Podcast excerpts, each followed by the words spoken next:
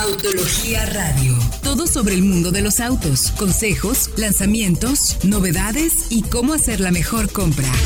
Arrancamos. Muy buenas noches, esto es Autología Radio, transmitiéndose a través del 105.9 de FM como los últimos pues, más de dos años. Ahí estamos. Recuerden tener de contacto arroba Autología Online, arroba solo autos, nuestras páginas de internet www.autologia.com.mx para que chequen toda la información y soloautos.mx por si están interesados en comprar o vender auto. Ahí tenemos más de 40 mil coches disponibles entre usados, seminuevos y nuevos para que ustedes hagan la mejor compra y bueno, con la mejor información. Saludo con el gusto de siempre mis colegas aquí en la redacción de Autología Radio. El buen Fred Chavo, ¿cómo te encuentras, mi querido Fredo? Muy bien, saludos Héctor Diego. Hay lanzamientos, ya hay información. Quédense con nosotros. Correcto, saludo también a Diego Briseño hasta la ciudad de Guadalajara. ¿Cómo te encuentras, mi querido Diego? Muy bien, muy contento porque vaya que qué tiempos para estar vivo, ¿eh? Estamos viendo lo último de una era de mucha potencia, muchas prestaciones, poco respeto por el medio ambiente y creo que es fabuloso, así de fácil. Y vas a las últimas. Sí, sí, sí, estamos en, por ahí hasta anuncios de que el Hellcat no tiene mucho tiempo de vida. Eh, muchos, muchos anuncios de autos eléctricos, de alianzas entre marcas que jamás te hubieras imaginado. Así es, estamos en tiempos de cambio literalmente y la movilidad en el mundo de los coches va a cambiar por completo por como la conocemos. No va a ser inmediato, pero estamos viendo los primeros esbozos, tal cual. Y justo, mi querido Diego y mi querido Fred, pues vamos con el teaser del teaser del teaser del teaser. sí, de verdad. Es que ya me tienen un poco molesto los de los de Ford con los de Raptor. O sea, nos están burlándose de nosotros ya, la neta, ¿no? Parece que sí. Porque hicieron el anuncio de lanzamiento para hoy y no lanzaron nada. O sea, sí mostraron la camioneta en primeras imágenes oficiales, pero lo que esperábamos urgentemente saber todos era qué motor iba a tener o qué motores. Y no dijeron nada al respecto. Y, eso es, Diego, ¿por qué?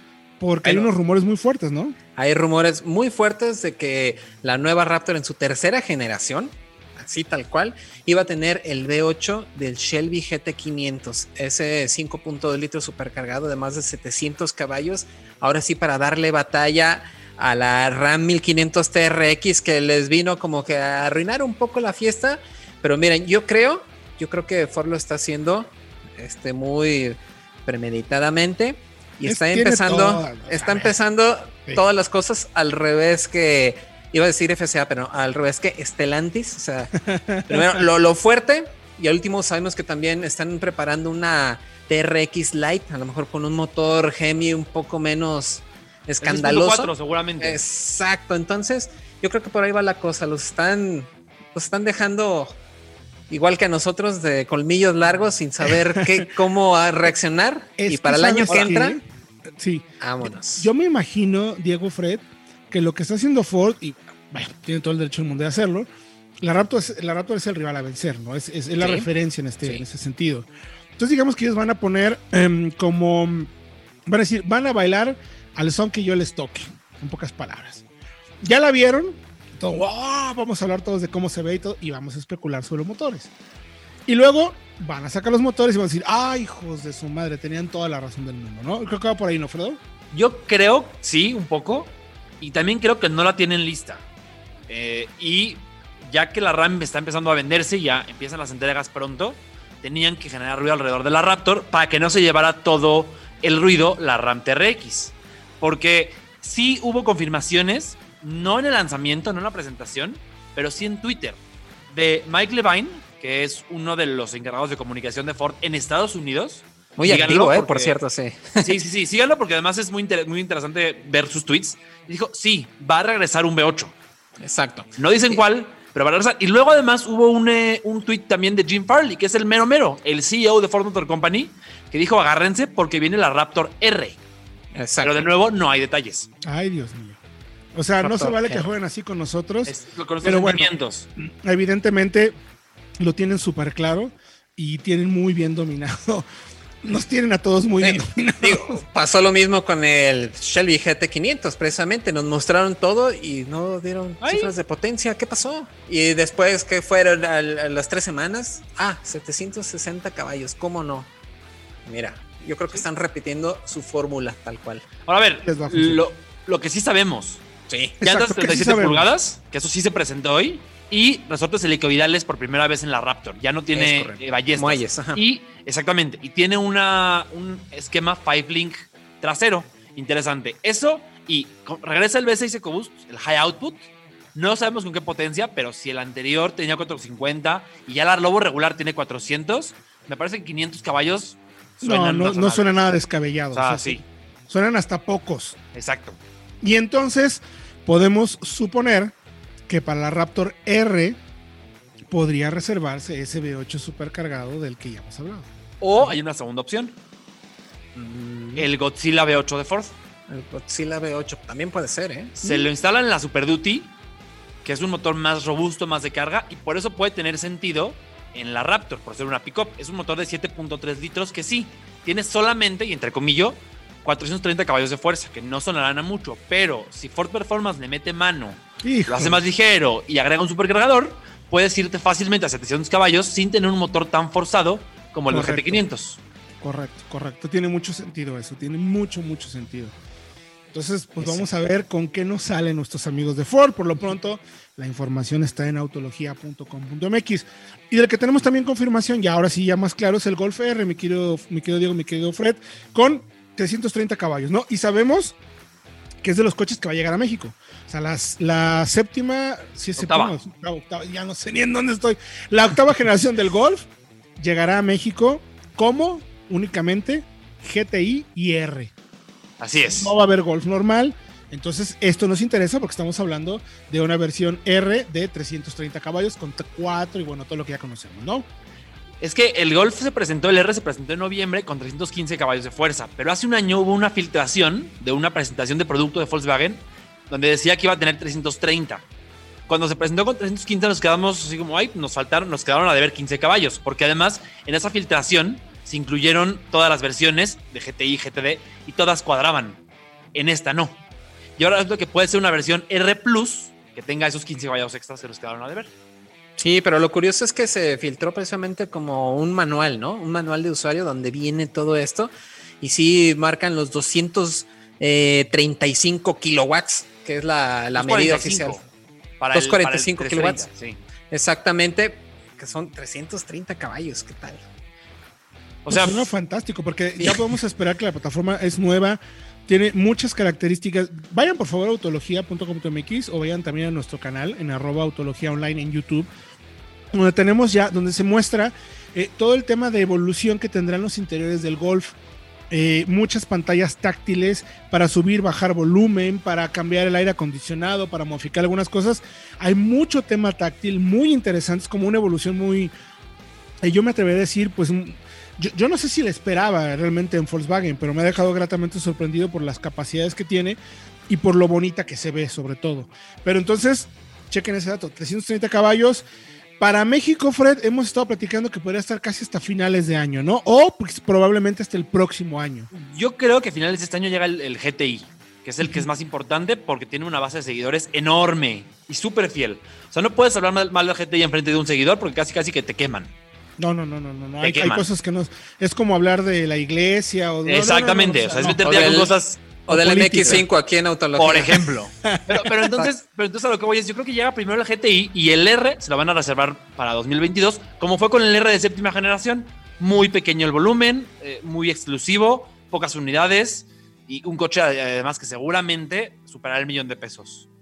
Sí, sí, hoy en día. menos. Hoy en día yo, yo me atrevo a decir que va a estar en esa frontera sin lugar a dudas. Les recordamos que toda esta información la pueden encontrar en www.autologia.com.mx para que chequen los detalles, vean, eh, lean con un poquito más de profundidad. Recuerden, no se queden con un tweet.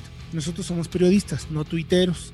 Entonces, si quieren estar bien enterados, vayan a autología.com.mx, ahí están todos los detalles de la información, hacemos análisis comparativos de los modelos, cómo llegan, cómo se comportarían, para que estén bien informados y tomen las mejores decisiones a futuro. Nosotros vamos a ir a música y regresando, hablaremos de la Buick Envision que llega a México. Hay cambios interesantes, se los vamos a contar.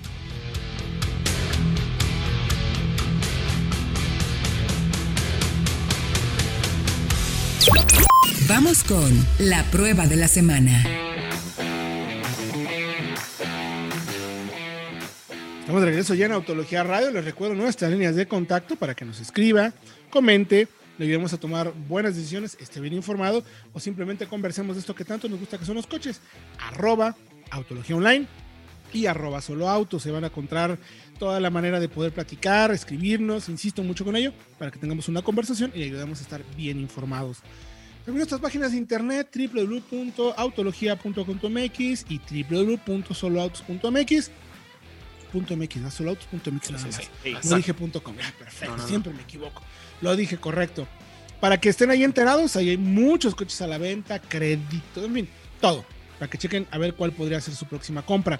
Y ya que hablamos de compras, mi querido Diego y mi querido Fred, se presentó prácticamente, bueno, en esta semana se presentó la nueva Buick Envision. Tuvimos chance de, de manejarla un poquito, pero antes de entrar a los detalles, una premisa interesante.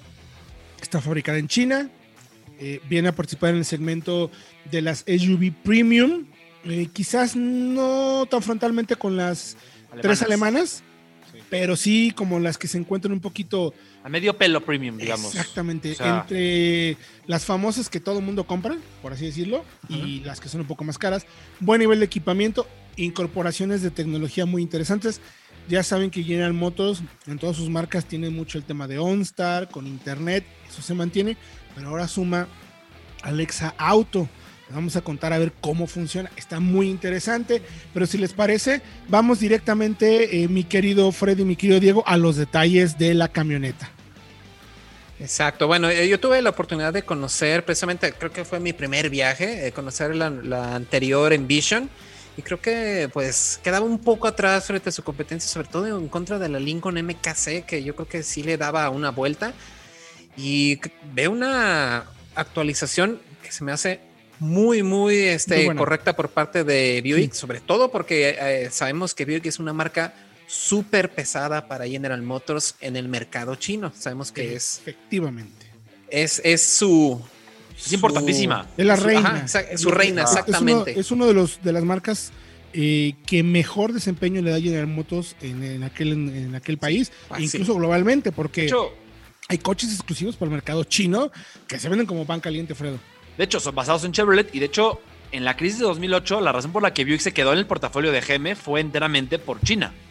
Y luego aprovecharon esa base para traer productos de allá cuando fuera importante y tenerlos en Norteamérica. Es el caso de la Envision, precisamente. Exacto. Es, de hecho, es el primer vehículo de la marca o del grupo hecho en China que se vende en Estados Unidos. Y le ha ido bien. Ahora, por características, compite directamente eh, a Cura RDX, diría yo, mi querido Fred, mi querido Diego, más o menos. Y eh, Infinity Q50 por el 50, tamaño. Sí. QX50, perdón. Por ahí incluso la propia XT4 de Cadillac. Cadillac XT4. De hecho comparten motor y plataforma. Y luego tenemos eh, las típicas alemanes, ¿no? Q3, X1, GLA. GLA, ¿no? Por ahí también la Volvo XC40 es una rival.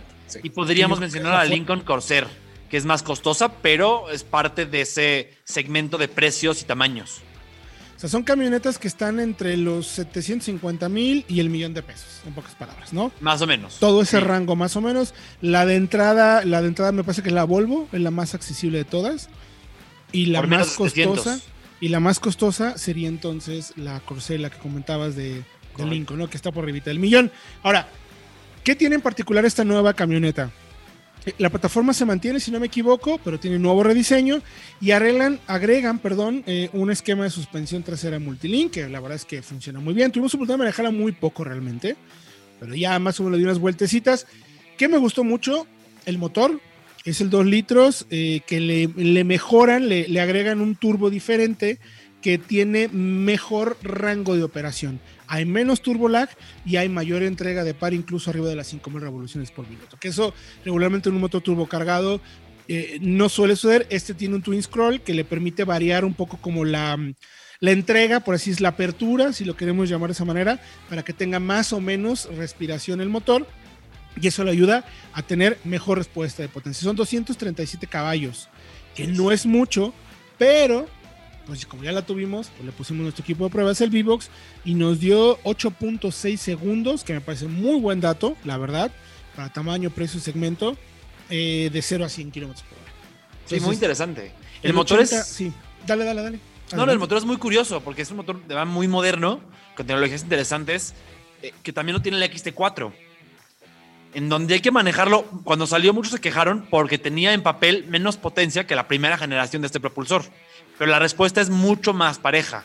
Y eso es lo que vos en un coche premium, a fin de cuentas.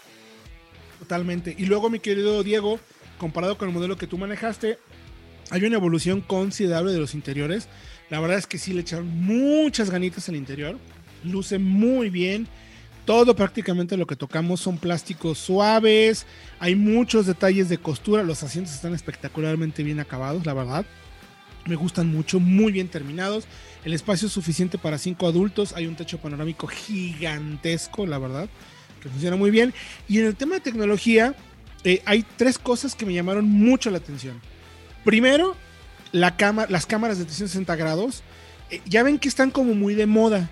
Pero pocas marcas realmente le ponen cuidado a la calidad. A la resolución, ¿no? La resolución, efectivamente. Están muy bien, son de alta definición y funcionan. De hecho, luego a veces las 360 medio ves, ¿no? Y, ay, por aquí puedo pasar. Con esta realmente te das cuenta de cómo está el terreno. O sea, está, está muy, muy bien. Eso me encantó. Eh, otro tema interesantísimo es el tema del retrovisor digital que lo vimos debutar en Cadillac hace algunos años. Este, a diferencia de los anteriores que había probado, tiene, tiene como una apertura, además de que son más de 180 grados, como lo que los ofrece, que es como parte de lo interesante de este sistema.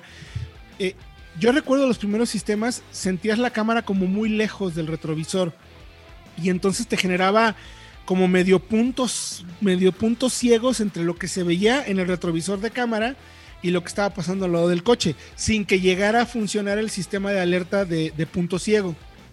Eso ya cambia con esta.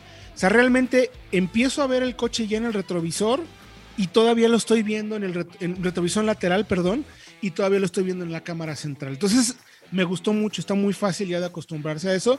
Y luego, el sistema de integración de, de lo que ya conocemos, de Amazon, digo, perdón, de OnStar, con el 4G LTE, el Wi-Fi, todo lo que ofrece el coche, pero ahora agrega Alexa Auto. Es el primer coche, mira, se va a prender ahorita Alexa. Siempre que menciono Alexa, se prende. Alexa, silencio, por favor.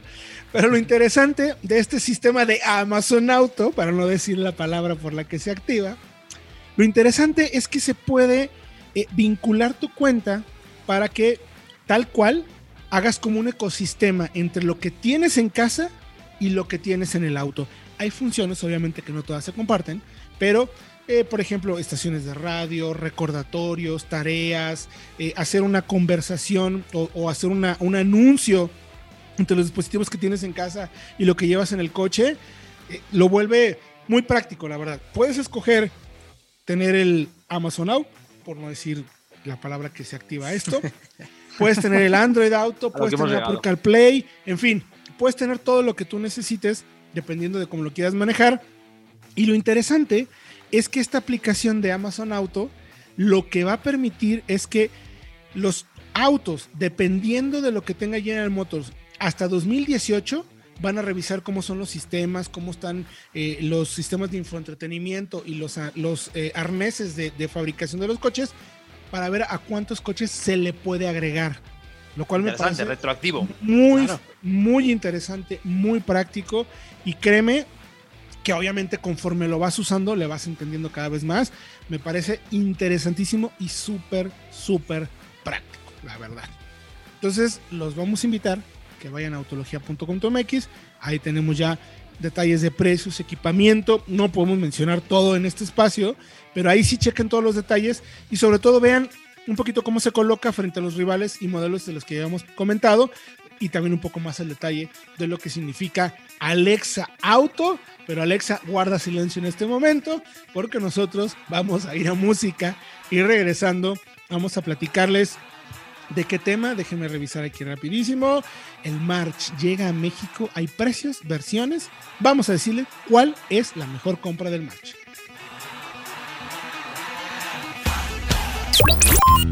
Continuamos. Estás escuchando Autología Radio. Mantente bien informado en www.autologia.com.mx. Verdaderas pruebas de manejo para darte la mejor información y tomes la mejor decisión de compra. Esto es el lanzamiento de la semana.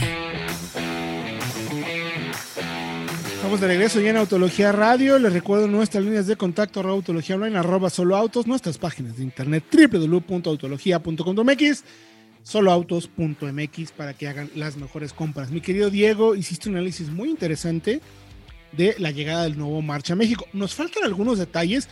Las marcas ya nos están vacilando mucho, Diego. O sea, llega Ford con la Raptor y da unas cosas. Luego llega Nissan con el March y nos da nomás una probadita. No sabemos todo el detalle, pero podemos suponer cómo le va a ir porque ya hay manera de que lo apartes, mi querido Diego. Es correcto, el nuevo Nissan March 2021 viene con un cambio estético muy interesante y en el que también nos alegra, así tal cual, que viene con mayor seguridad. Eh, como bien comentas, eh, nos están mareando mucho la información, así tal cual, y no nos dieron el detalle de las versiones, pero sabemos que empieza en 219.900 pesos y que va a tener hasta 6 bolsas de aire. Entonces, es un vehículo que es eh, muy importante para Nissan porque sabemos que es uno de sus vehículos más vendidos. Siempre está en el top 10 de ventas. a lo mejor no siempre, pero seguido ya es como muy conocido ahí en, los primeros tres sitios. Siempre está el March este, disponible para todos los mexicanos. Y como vimos también este, la evolución del Versa, de cómo cambió y subió, de precio, pero de todas maneras se mantuvo todavía como el auto más vendido. Esperamos que para el March sea algo también similar. Entonces aquí se vuelve un juego en que, bueno, sabemos que el coche lo van a comprar muchas personas, viene más equipado en seguridad, también trae más tecnología y aparte es más bonito. Pero entonces, pues, ¿cuál es la versión adecuada o cuál es la versión que te da la mejor relación valor-precio. Y pues porque, porque, a ver, Diego, a ver, antes de eso, ¿cuánto cuesta? ¿Cuál es el rango de precios del March? ¿Cambia mucho respecto al anterior, Fred?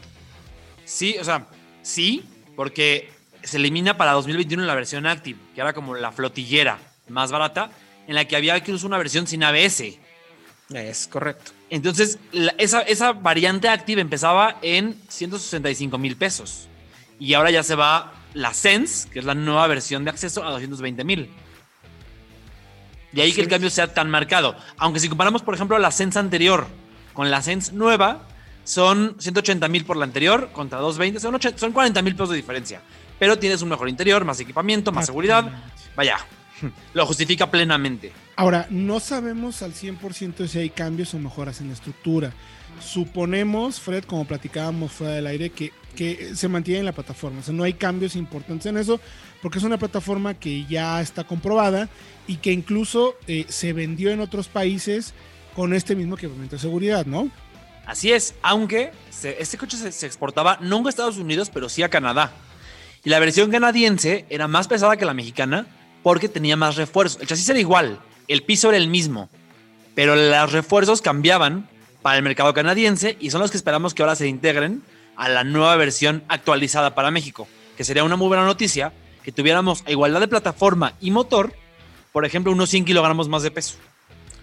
Sí, e, es correcto y yo creo que en, esa cuestión hemos visto que Nissan lo ha incorporado en sus últimos modelos, que también son muy importantes. Lo vimos obviamente en el Versa, lo vimos en el Sentra, que son vehículos a lo mejor un poco más costosos, pero también lo vimos en la NP300 y en la Frontier.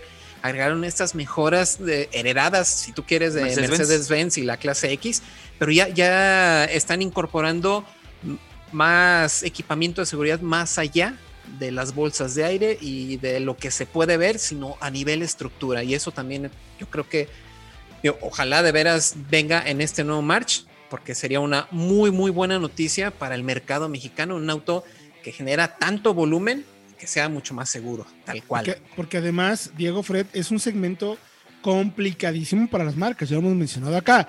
Es el segmento más pequeño, es el segmento que todo mundo lo ve y dice, es el auto para el que me alcanza, para el que me puedo comprar, pero no por ello las marcas están empezando. Eh, los clientes mexicanos son cada vez más exigentes, ¿no? Sí, eso bueno, afortunadamente. Y barato. Además quieren que tenga todo y que sea barato. Entonces es una es un pues, un trabuco, podríamos decirlo así para las marcas, de lo complicado que debe ser hacer un coche como el March más atractivo, porque la competencia está dura, o sea, no quiere decir, el, el auto es líder en su segmento, pero no quiere decir que se pueda dormido en sus laureles. Tiene también Nissan la meta de cambiar un poco la imagen y mostrar todos los avances en tecnología que están teniendo en los segmentos de arriba, lo que ya vimos en Kicks, lo que vimos en Versa, lo que vimos en Centra, lo que va a suceder con X-Trail, el March no se puede quedar atrás. Y además lo tienen que hacer barato, o sea, barato en el buen sentido, o sea, no puede ser un coche costoso. Es que es un coche, a ver, entendamos, un segmento que le da a los talleres de las agencias volumen. Es un coche que, tal cual, las marcas no tienen un gran, una gran utilidad en ese segmento, pero sí les da volumen de trabajo para los servicios más adelante. Y eso es muy importante. Entonces, por eso es que ese segmento también es clave en México. Y creo que la, subida de precios era evidente, era lógica por la mejora. Y que aún así eh, no se menciona el SP. No sabemos si lo tendrá o no o en qué versiones. Pero aún sin SP, con 6 airbags en todas las versiones, a ver, está en 220 la versión de entrada. Para tener 6 airbags hay que irte a un Ibiza de 260. Y para tener SP hay que irte a un Mirage de 240. Y en ese segmento, para un cliente potencial, 20 mil pesos extras no son cosa fácil. Correcto. O sea, quien te compra un coche de 220 no necesariamente puede pagar 240 o 250. Sí, es que es casi el 10%. ¿no? Es, exactamente. es considerable, además, más el crédito, más eh, la edad de alta de papel, o sea, todo lo que hay alrededor de eso, más seguro, etcétera. Pero a ver, Diego, entonces, el análisis que hiciste ¿dónde ubicaríamos al, March? ¿En dónde sí recomendamos comprar y dónde probablemente ya no sea tan conveniente? ¿Y por qué razón no recomendaríamos esas versiones? Pues similar a lo que pasó con el Suzuki Ignis en este segmento que sabemos que es muy complicado, creo que el verdadero valor de compra está precisamente en las versiones de entrada. Eh, obviamente, entendiendo que van a tener sus seis bolsas de aire y que van a tener este, este tipo de refuerzos que ya se ofrecen en otros mercados. Porque entonces tienes un vehículo, como dice Fred, seis bolsas de aire, completo, equipado, un motor que es muy robusto, una plataforma y, eh, repartes que las puedes encontrar en cualquier lado por 219 mil pesos. Yo creo que está eh, bastante bien. Además, tienes la opción de contar con una transmisión automática, que ojo, tampoco se ha dicho si va a seguir siendo la de cuatro cambios o la van a cambiar por una CBT, pero aún así, tener una caja automática en un vehículo de acceso, nada más lo habíamos visto precisamente en el Granite 10, no tienes que ir por la versión tope como en el Figo, que ya se va hasta 294 mil pesos por la Titanium que trae seis bolsas de aire y transmisión automática. Así tal cual. De acuerdo. Es que yo, yo creo que se van por la CBT, ¿eh? Yo espero también que sea por la CBT, aunque pues. Híjole. Curioso que digamos esto, nos dirán, ¿cómo una CBT? Es que sí, en este caso la CBT de Nissan, más refinada cada vez, es mejor que la anterior unidad de cuatro velocidades. Muy poco eficiente, la verdad. Ojalá que sí. Es, poco eficiente, aunque híjole, no sé, es que me choca que la marca no nos dé detalles. Eh, yo creo que en el fondo, a ver, lo que voy a decir me van a matar, no me molestaría tanto que mantuviera la de 4 cuando tengo las 6 bolsas de aire, mejor equipamiento, mejor calidad de materiales y por ahí alguna versión que tenga SP. Preguntamos en una presentación que tuvimos con la marca sobre ello y no nos quisieron, o sea, la respuesta fue, no te voy a dar detalle todavía, déjanos con la preventa, faltan este, varios, eh, varios días para, para eso, faltan un par de semanas, pero sí les decimos que vamos a ir en la tendencia de lo que hemos estado haciendo con el resto de modelos. Entonces, SP tendría que ser obligado y por ahí a lo mejor alguna asistencia de conducción, no lo sé. No lo sé, mm, habrá que ver, habrá que ver, habrá que ver.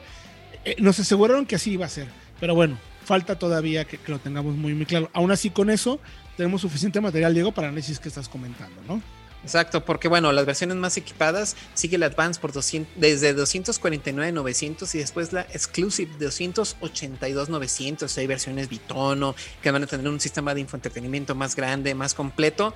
Pero incluso dentro de Nissan, puedes a lo mejor tener acceso a un Versa, precisamente en las de acceso, también con 6 bolsas de aire, control de estabilidad, pero al ser un vehículo más grande con una distancia de ejes mayor, es un auto mucho más plantado que ofrece mayor espacio a lo mejor en el mismo precio y con los mismos este, beneficios que puedes obtener por parte de Nissan en el crédito, las facilidades que hay. Entonces, a lo mejor te conviene mejor tener un Nissan Versa dentro de Nissan un mismo vehículo de Nissan, pero a lo mejor un mejor vehículo por 282 mil pesos, creo que es mucho mejor opción un Versa. De acuerdo. O sea, creo que Héctor Diego, a ver si están de acuerdo, en ese segmento de acceso, la regla de oro es eh, versiones baratas. Porque si te vas regularmente, casi siempre, si vas a versiones top, sigues con la plataforma de un coche barato, eh, barato de, de nacimiento, por el precio de un coche mucho mejor. Aquí en este caso es el Versa, por ejemplo, pero también está en ese rango de precios ya 300 mil pesos. Un Onix, un Ibiza, si vas a un hatchback subcompacto, eh, el propio Versa, un, Río, un Swift Booster Jet, por supuesto, que es un gran coche. Es versiones baratas, valen la pena, versiones de acceso. Sí, totalmente de acuerdo. Y, ojo, ¿eh? No está mal equipada. Mucha gente eh, comentaba a través de redes sociales, no, pero es que la plataforma, pero es que pues es un poco lo que decimos, ¿no? Jugando un poco la abogado del diablo. Es un segmento bien difícil. O sea, hoy en día, este coche estamos hablando que cuesta pues, menos de 10 mil dólares. O sea, si lo traducimos a, otros mercados, ¿no? Entonces es un coche realmente accesible, ¿no? En ningún otro lado tienes coches por 10 mil dólares. O sea, en Estados Unidos, el Versa, que es el más barato de Nissan, empieza ya cerca de los 20 mil dólares. Es el doble. Fíjate oye, solamente en China hay coches de 8 mil dólares y son eléctricos, pero no. no son coches que quieras tener, los quieras hacer dueños. Exactamente. Sí, Exactamente. Entonces, los invitamos. No, ya nos tenemos que ir, mi querido. Ya, ya sé, ya sé. Ya nos tenemos que ir. Tranquila, tranquila. Ahorita regresando del corte, platicamos el detalle final y Diego nos va a platicar cómo fue su experiencia a bordo de la Ford Bronco que tuvo oportunidad de probar, llevarse al cerro, pasearse y es la envidia de todos aquí en Autología. Vamos un corte y regresamos con más información.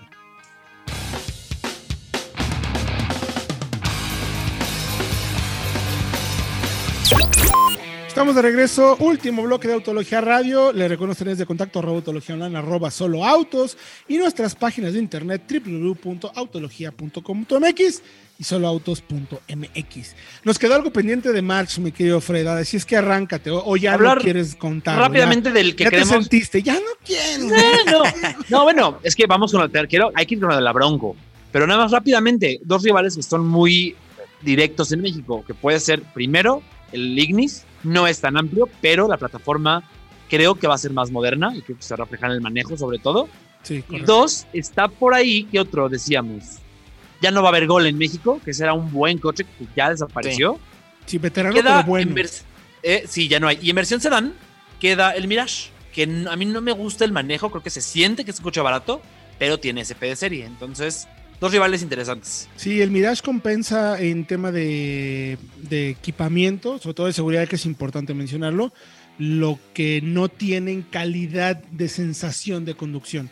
Sí se siente un poquito un coche más accesible que incluso que un Gran i10, ¿no? Que ahí por ahí tenemos un comparativo, vayan a Autología Online en nuestro canal de YouTube y en la página de www.autologia.com.mx, ahí tenemos un comparativo precisamente de Mirage contra Gran i10 y van a poder ver eh, cómo se comporta. El March va a llegar con argumentos muy buenos. Yo creo que el movimiento de la marca es positivo. Es, o sea, se agradece de verdad que en su modelo de acceso, el modelo más barato, el primero que ofrece Nissan en México, ya vayan por las seis bolsas de aire. Esperemos el SP también lo podemos encontrar. Yo creo que sí. Yo apostaría a que sí. Obviamente no en todas las versiones. Si llegan con SP en la versión de entrada, bueno, es la mejor compra del año, ¿eh? definitivamente. de acuerdo. Sería, muy buena opción. Pero bueno, vamos a ir a cosas eh, eh, menos terrenales y mucho más emocionales, mi querido Diego. Hasta acá se te ve la sonrisa, de, oreja a oreja, porque tuviste la oportunidad de evaluar ahí en la Villa Guadalajara eh, la Bronco. Digo, yo estuve en la presentación y la manejé bastante, la verdad, muy interesante. Pero pues tú tuviste oportunidad de convivir con ella, dormir en ella, soñar con ella, ir al súper, eh, salir a pasear a las 5 de la mañana solo porque sí. Y además hiciste una prueba muy interesante eh, con muchas características 4x4 porque sabemos que la Bronco Sport, el enfoque principal es eso, ¿no? Una camioneta que todo aquello que se llame Bronco, que justo, hago un paréntesis rápido, en la presentación les dije, ¿y por qué tiene pues, este no, por qué no una Bronco que, no tuviera este equipamiento, a lo mejor más barata? Que... No. Ahí está si se va a llamar Bronco, exacto, si se va a llamar Bronco, tiene que tener capacidades 4x4 reales muy fuertes y muy severas. Ah, no, pues ya no dije nada entonces. Es correcto. Y bueno, y vaya que, pues, para tener un vehículo así, discúlpenme, pero hay que sacarlo a hacer todo terreno, hay que llevarlo a, este, a comprobar sus límites. No se vale quedárselo nada más en la ciudad, hacerle unas tomas en algún estacionamiento, en algún camión. No, no, no, no, no.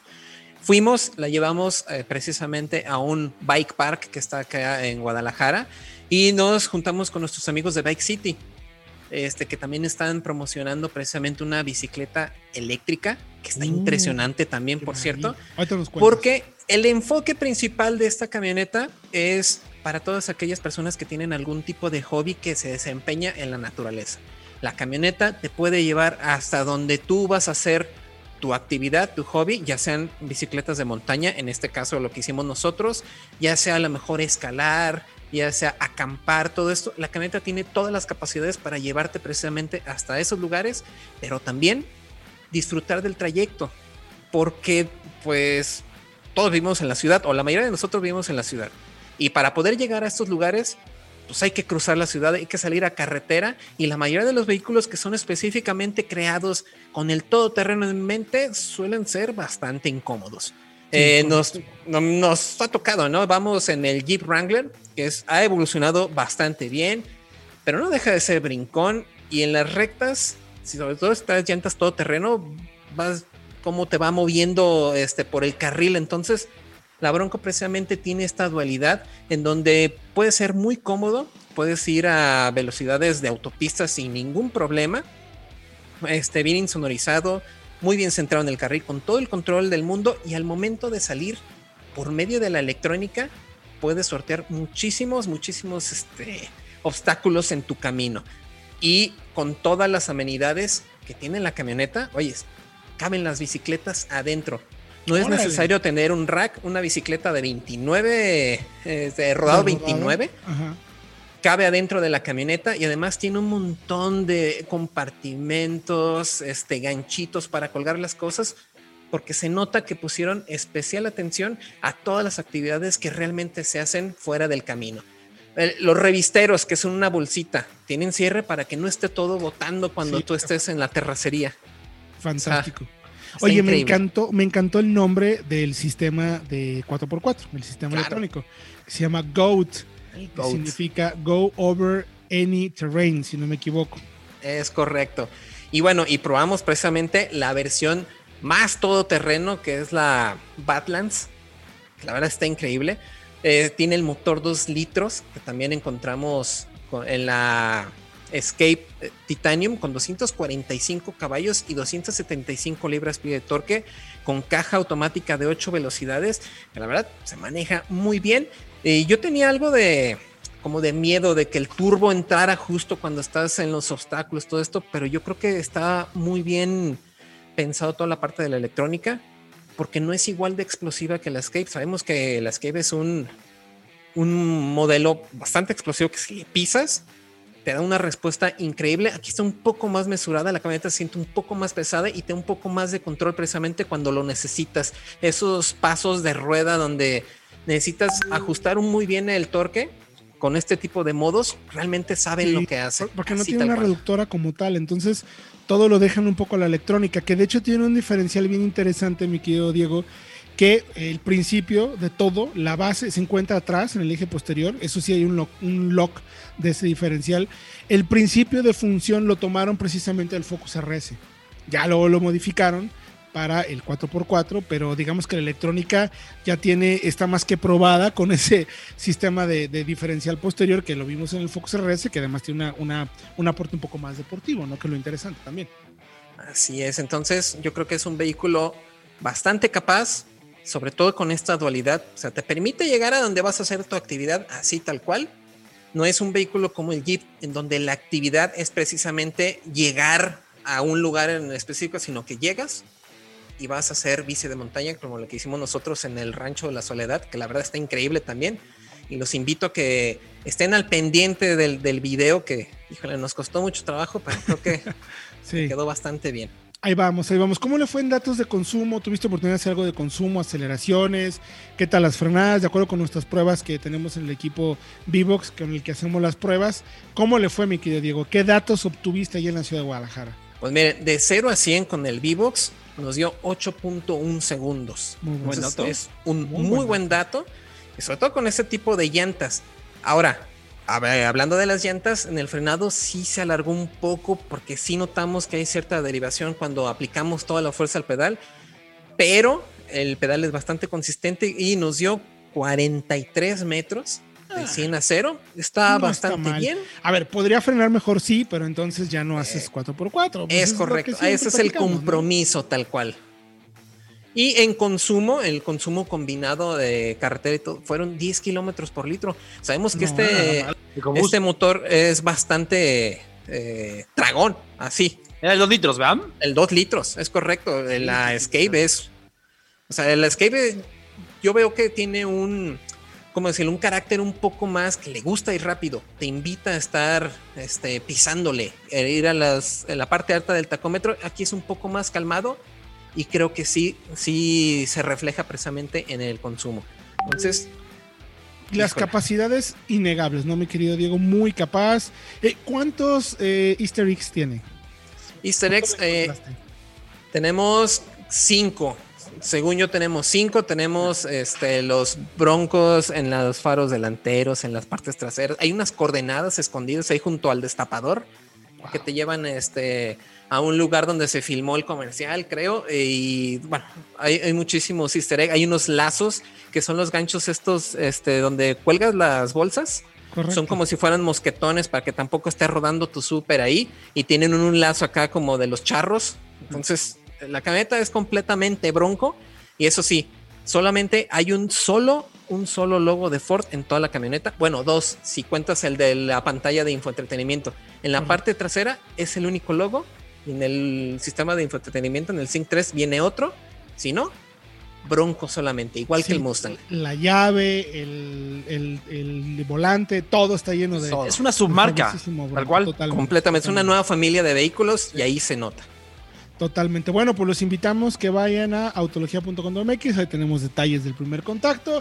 Diego ya está trabajando en la prueba y muy pronto también tendremos el video en el canal de YouTube en arroba autología online. Mi querido Diego, gracias por el programa. Muchísima buena información con esa fabulosa bronco que te envidiamos muchísimo. No, no, muchas gracias a ustedes, a la audiencia, al productor, pero sobre todo eh, tenemos que discutir algo del sueldo, ¿eh? porque yo quiero una. ya somos dos, mi querido Diego. Tres. ya somos tres. Bueno, pues ya, vamos a, ya cuatro, dice el productor. Vamos a tener que negociar con increíble. Vamos a vender nuestros cuerpos y almas para poder tener una camioneta porque sí tiene características muy interesantes. Gracias también, mi querido Fred. No, gracias a ustedes. Nos escuchamos como siempre el próximo jueves y estén pendientes de los videos que subimos al canal cada semana, martes y viernes martes y viernes videos y recordarles que toda esta información también la pueden encontrar en el podcast de soloautos.mx para que nos escuchen en cualquier momento, en cualquier lugar, cuando les dé su gana, hasta la puerta de sus oídos, la mejor información para que tomen ustedes siempre la mejor decisión de compra. Mi nombre es Héctor Ocampo, gracias por acompañarnos, escuchamos el próximo jueves, 8 de la noche, aquí en el 105.9 en Autología Radio. Autología Radio. Entra a www.autologia.com.mx y mantente informado con los análisis más completos para tu próxima compra. Autología Radio.